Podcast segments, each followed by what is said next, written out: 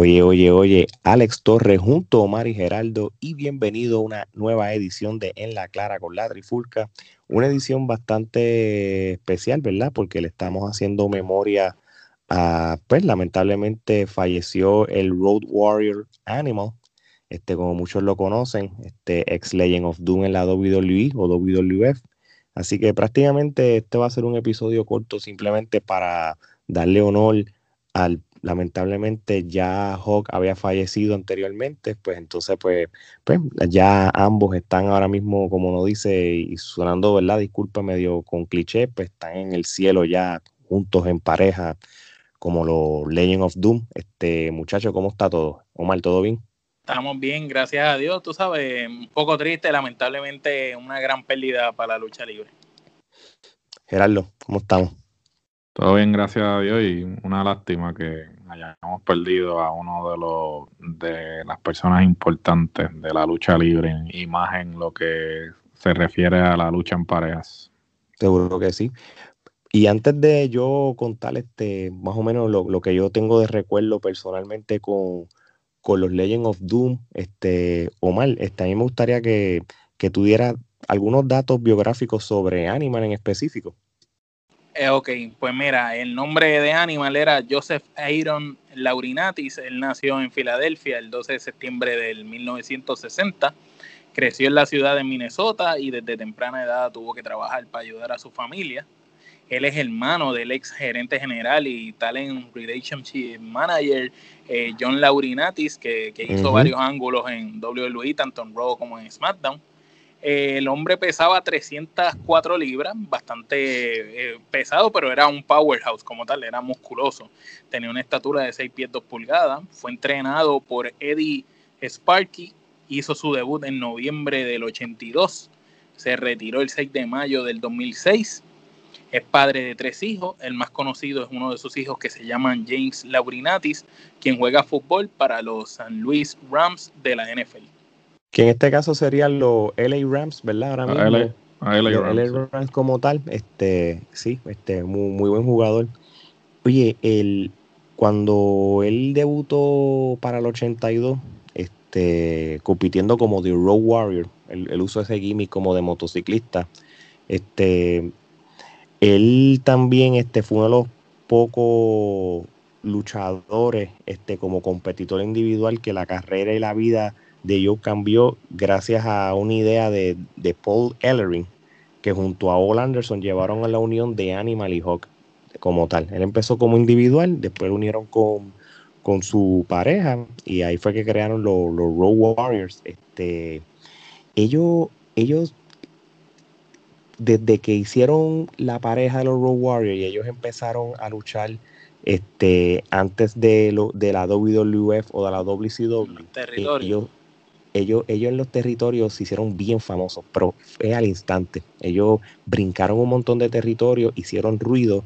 So, cuando ya ellos fueron a la WCW y específicamente a la WWF ya estaban establecidos. Este, y, y, y, el Dark Side of the Ring, cuando hicieron el episodio este año, hablando pues obviamente de ellos como tal, pero más desde el punto de vista de, de Hawk, yo, yo creo que prácticamente tocaron la historia bien al detalle. Les recomiendo a todo el mundo que vean eh, eh, ese episodio de, la segunda temporada. Este, oye, Geraldo, este, ¿qué algunos de los territorios que o empresas que los Road Warriors o Legend of Doom pasaron? Más o menos dime un ejemplo de los que fueron y, también los logros que tuvieron también básicamente, pues ellos pasaron por lo que era Georgia Championship Wrestling, la AWA. En, en Japón, pues estuvieron con All Japan Wrestling y New Japan Wrestling, con ambas de las compañías importantes de Japón. También estuvieron en la NWA, que luego pasa a ser la WCW. Eh, por supuesto, estuvieron en WWF eh, y pues básicamente eh, sus logros, digamos, más importantes, pues ganaron la Copa Crockett, que era un torneo de en parejas que se celebraba eh, por Jim Crockett Promotions, que después pasó a ser este WCW. fueron campeones en parejas de la empresa AWA. también fueron campeones en parejas de, de la NWA Eh, eh, como mencioné anteriormente, pues ganaron el, un el, campeonato de, de, tres personas tres veces. también son parte del Salón de la Fama de la lucha libre profesional.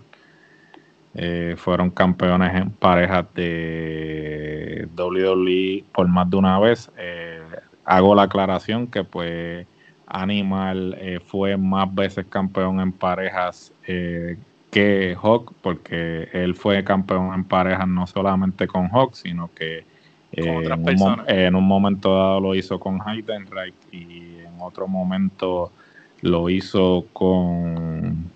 No, mentira solamente con Heidenreich, porque él no llegó a tener el campeonato en Japón, en, Japón creo que tuvo otra pareja, ¿verdad? Que él tuvo una pareja en Japón que era un luchador japonés que, que hacía el gimmick como de Hawk y Hawk se molestó. Eso salió en lo del Dark Side of the Ring. Sí, este, yo no sé si fue al revés, pero me acuerdo de eso, sí. sí, sí, no, fue, fue, fue eso. En el Dark Side dijeron que. Sí, porque creo que era que Hawk eh, no pudo llegar. No pudo llegar al tour. Y, no quiso, y se fue a París. Y entonces lo hicieron eh, Jenny eh, Tenryu, que era, el, luchador, sí. Oye, y, y nosotros estábamos hablando del PWI los otros días y ellos, el 83 llegaron décimo, en el 84 11 y 85 12 y, y, es funny este consistencia porque, eso es consistencia. porque en este caso en este caso no estamos hablando del PWI 500 simplemente unos reconocimientos que esta revista siempre daba este, y ellos pues le, dieron este énfasis. Tú sabes, que prácticamente, realmente 83, 84, 85 le dieron el, el tacting del año. ¿Entiendes? Eso fue, no, no había posición. fue prácticamente aquí yo corriendo los datos, fue que ellos los por tres años corridos.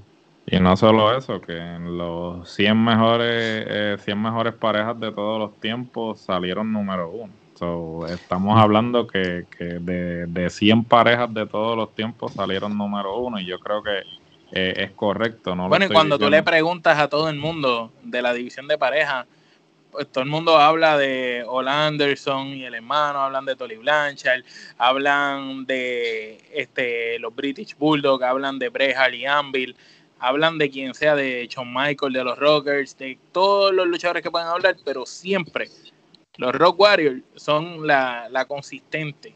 Siempre todo el mundo dice, no, los tipos de las pullas bien fuertes eh, eh, que se pintaban la cara, esos eran las bestias. Y de hecho, yo pienso que ellos marcaron la lucha libre en la división de pareja a nivel mundial, porque no fue hasta que ellos eh, demostraron que la lucha libre en pareja podía ser agresiva, entretenida, que no solamente era una lucha a paso lento, sino que podía ser una lucha más rápida, más fuerte, más pesada y las luchas de ellos eran salvajes y, interesantes en su gran mayoría.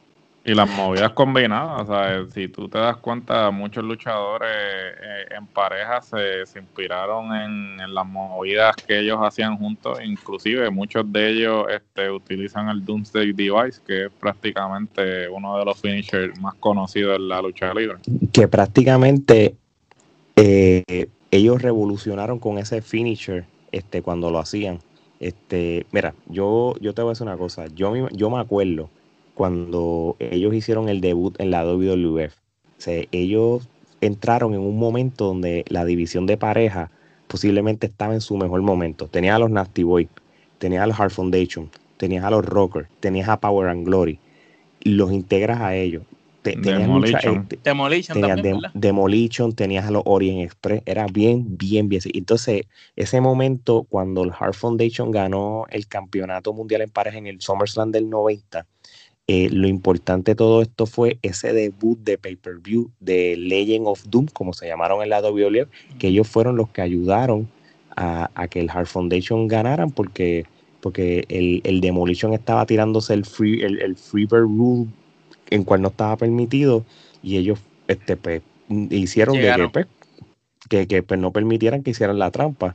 Y, entonces creo que fue un par de meses después, si no fue, no me acuerdo bien si fue WrestleMania 7, fue cuando ellos, este, hubo el SummerSlam del próximo año, cuando ganaron el Tag Team Champion a los Nasty Boys, porque los Nasty Boys le ganaron al Heart Foundation por trampa y después este, el ellos ganaron no, ironías de la vida que pues resulta ser que pues la historia dice que pues Demolition fue creado como una manera de, de mofarse de, los Road una parodia. porque una parodia porque pues WWE quería a los Road Warriors pero los Road Warriors no querían hacer el brinco porque eran este leales de alguna forma u otra a todo lo que era Crockett, ¿no? Eh, porque Crockett fue el que les dio la oportunidad. Y pues pues por dinero baila el mono como siempre hemos, hemos dicho y pues finalmente hicieron el brinco a WWE y con quien se enfrentan es con Demolition que iban a hacer parodia se, se crearon con la intención de parodiarlos y mira en las vueltas que da el mundo terminaron luchando este de hecho, y que, esa, y que esa lucha no rompió las expectativas que había. Porque recuerdo, si mal no me equivoco, que para esa lucha había una expectativa muy grande, porque era como que ahora se va a saber si estos son una burla y son una copia barata o realmente son buenos luchadores y la lucha no, no tuvo las expectativas el, que el problema el problema fue que cuando los Legend of Doom entraron a la WWF fue cuando Demolition ya estaba en picada. Este, integraron a Crush como el tercer miembro y ya ellos estaban en, en, ya después que ellos había uno que tenía problemas de salud de ellos verdad Axe no era eh, sí, creo que uno de los de Demolition tenía problemas de salud. sí por eso fue que integraron a, Crush integraron a Crush después. Después pierden el SummerSlam y de ahí pues no volvieron a ser los mismos pero oye Omar y te lo voy a decir a ti como dato curioso, y más tú que eres el conocedor, mi, biblioteca de la WWC, de la IWA de Puerto Rico, ellos lucharon varias veces en Puerto Rico. Ellos en el 85, ellos lucharon contra los Fabulous Ones, y en el 87, ellos lucharon como Rogue Warriors también contra Terry y Dory Funk por lo menos de los datos que yo tengo. Posiblemente. Sí, sí, no, no, e-, ellos vinieron a, Puerto Rico para la época dorada de la lucha libre. Lo que sí, ¿verdad? Que nunca, siempre luchaban con extranjeros, no llegaron a luchar con locales. Por lo que me acuerdo, por lo que me acuerdo, de lo que me puedo acordar y de las luchas que yo he visto, nunca vi nada de ellos con luchadores este, que no fueran extranjeros prácticamente ellos lucharon con, con, dos parejas que ellos lucharon pues haciendo en el, mundo, en los territorios. En diferentes territorios, pues como ya tenían la química, pero sí, ellos cuando estaban en su duro como fueron ¿Quién no pisó Puerto Rico en la época dorada entre el 84 y el 87? Ellos fueron también, así que ellos fueron parte de la historia de, de Capitol Sport Promotion. Literalmente, ellos fueron la pareja más importante porque lograron pisar todos los territorios de la lucha libre en el mundo. Ellos en un momento dado estuvieron hasta en México, ellos lucharon en Japón, lucharon en todos los territorios de Estados Unidos. Eh, no, no, no, no tengo datos si lucharon en Canadá, si alguno de ustedes sabe si también llegaron a ir a Canadá. Posiblemente, posiblemente tuvieron que ir a Canadá. Para la empresa de Hart Posiblemente, no, yo estoy más que seguro. Canadá era un, era un territorio y un mercado bastante importante para que ningún luchador no fuera, pero como quiera, eso es un buen dato que la gente pudo hacer la asignación cuando terminen de Y que nos lo este comenten en los comentarios aquí abajo, que nos pongan si encontraron algo de ellos en Canadá. Oye, para ir cerrando este episodio especial, este, empiezo contigo, Gerardo. Este, ¿cómo, ¿Cómo va a ser el legado de Legend of Doom en este caso estamos hablando de Animal, pero no podemos, cuando hablamos de Animal tenemos que hablar de Road Warrior. Este, ¿cómo, ¿Cómo vamos a recordar a, los Road Warriors? Posiblemente la pareja más influyente en la historia de lo que es la lucha de pareja eh, como tal. Eh, de más está decir que su influencia todavía la vemos en las parejas actuales. En muchas parejas tú le preguntas quién es su inspiración y te van a decir que son los Rock Warriors. Eh, vestimenta, movidas, eh, la manera en que luchaban. Apariencia. apariencia, todo. O sea, eh, yo creo que no solamente en la lucha libre, sino en la cultura popular, porque este lo las hombreras con, las pullas, eso es algo que pues lo utilizan hasta eh, jugadores de, otros deportes profesionales.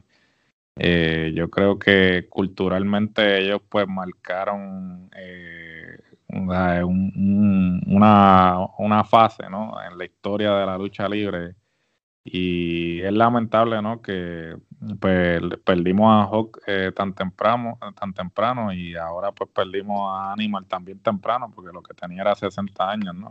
Una persona que pues sumamente joven. tenía mucho eh, que dar todavía y pues es lamentable, pero pues las personas mueren, pero este, su recuerdo permanece y yo creo que su aportación a la lucha libre y a la cultura popular en general no tiene precio. Así mismo Por eso fueron inmortalizados en el 2011 en el Hall of Fame de la WWE. Así que por lo menos ya, ya eso está sellado. Omar, unas últimas palabras en relación a, a, Animal y los Road Warriors. Hago eco, ¿verdad? De, de, todo lo que Gerardo dijo sobre la pareja. Yo también. Yo eh, también. Sin duda alguna, para mí, para mí personal, en mi carácter personal, y sé que ustedes dos también lo más seguro están de acuerdo conmigo, que ellos sin lugar a duda eh, marcaron un antes y un después en la división de pareja. Luego de, antes de los Rock Warriors, se conocía un solo estilo de luchadores en pareja. Luego de ello, los luchadores en pareja comenzaron a tener diferentes variaciones lo que Geraldo siempre dice de que para parecer luchadores en pareja deben vestir similar, combinarse en movidas, en colores, pues ellos lo hacían perfectamente.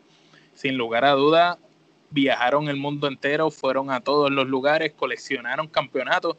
No sé si existe algún récord de que si son la pareja que más títulos en pareja tuvo en el mundo, pero a mí me está que si no son la pareja que más campeonatos de diferentes empresas tuvieron en, en el mundo, son una de las más que los han tenido. Y sin lugar a dudas, para el tiempo que ellos estuvieron luchando, que había una competencia grandísima en el mundo y la calidad de los luchadores dentro de ring no eran luchadores de montón, eran la meca de la meca y como dice Ricky Bandera, la crema de la crema de la crema en la lucha libre. Y esos caballeros se midieron con toda esa gente por todos lados y dieron lo mejor de sí y siempre van a ser recordados como las eternas bestias, los Rock Warriors, Legend of Doom, los mejores, como decían por ahí, los de las pullas. Así mismo Si yo decir las palabras que iba a decir no es necesario, entre ustedes dos lo dijeron todo, creo que en la historia de la lucha libre ellos mínimo son top 3. Yo creo que no es debatible. La, mejor, pareja de la historia. nosotros quedamos hace un año en que íbamos a hacer las mejores parejas en la historia. Creo que con esto nos vamos a inspirar para hacerlo pronto porque pues porque ahora como que se me prendió el bombillo de que está, pero sí, ellos dejaron... Lo debemos, lo debemos. no, tenemos que hacerlo definitivamente. Sí, sí, este, pero sí, ellos la mejor pareja en la historia de la NWA, la mejor, una de las mejores parejas en WCW, y qué pena que entraron a la WWF tarde en el juego, porque no duraron mucho, pues, con sus, situaciones. Así que, bueno, este, de parte de que descanse en paz Joe, como lo conocían backstage. Así que, Animal, este, espero que estés allá con Hawk y que los Road Warriors estén haciendo ruido allá en el cielo. Así que, oye, de parte de Omar, Geraldo y Alex, esto sería hasta la próxima. Vemos.